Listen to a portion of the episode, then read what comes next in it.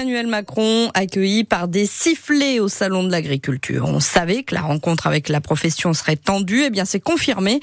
Des sifflets, des heurts entre agriculteurs et forces de l'ordre, des dizaines de manifestants qui forcent une grille pour entrer dans le salon, porte de Versailles à Paris. On peut se poser cette question. Dans ce climat de forte tension, fallait-il maintenir le salon de l'agriculture?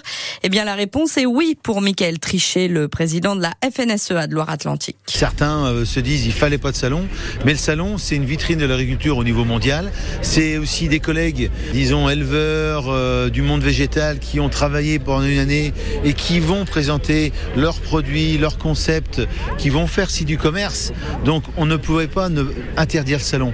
Il va pas se dérouler dans le même ton. C'est ça en fait. Le ton est grave. On l'a vu. Il y a des échanges assez. On est dans le dur avec les différents ministères. Donc c'est pour ça que si si le ton change, c'est que justement on veut du concret.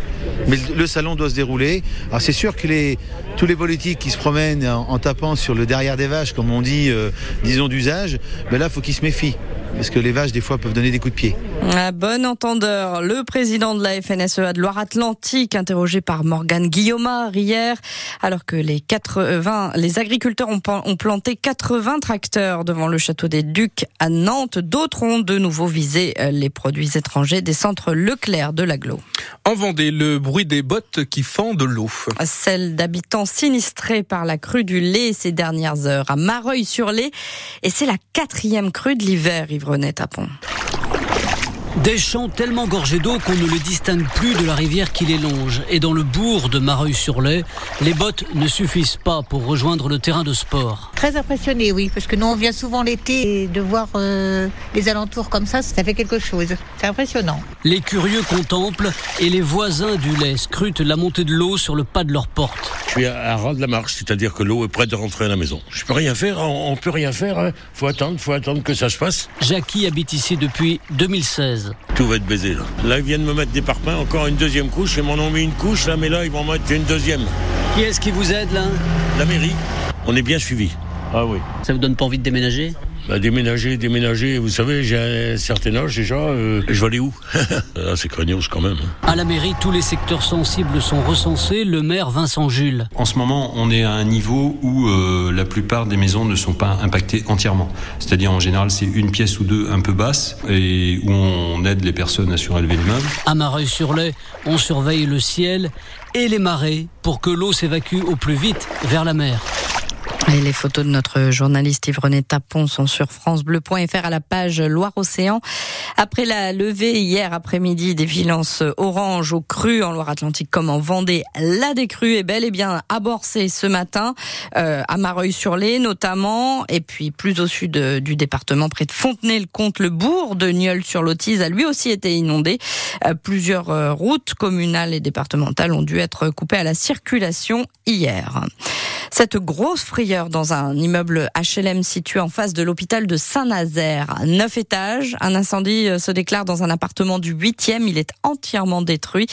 Les trois occupants de l'appartement euh, sinistré avaient déjà quitté les lieux au moment de l'arrivée des secours, mais il en restait trois autres coincés au neuvième étage.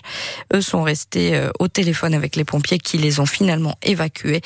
Deux femmes âgées de 42 et 65 ans ont été transportées aux urgences de Saint-Nazaire. Les Canaries se déplace à Lorient cet après-midi. Le premier de quatre matchs pour les Nantais qui sont barragistes, donc plus le droit à l'erreur dans la course au maintien. Une semaine après avoir mis un genou à terre face au géant parisien, Nantes retrouve un adversaire à sa taille.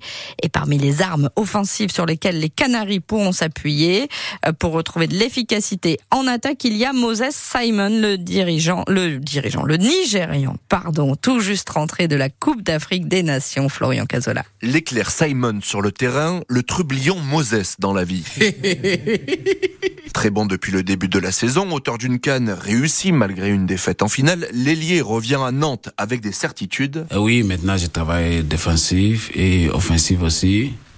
Je communique bien avec mon équipe aussi. L'important, c'est travailler avec mon équipe. Un discours aussi politique que celui du président nigérian qui l'a décoré et la fierté d'un père surtout qui voulait que son fils fasse carrière dans l'armée ou comme médecin. Il était content.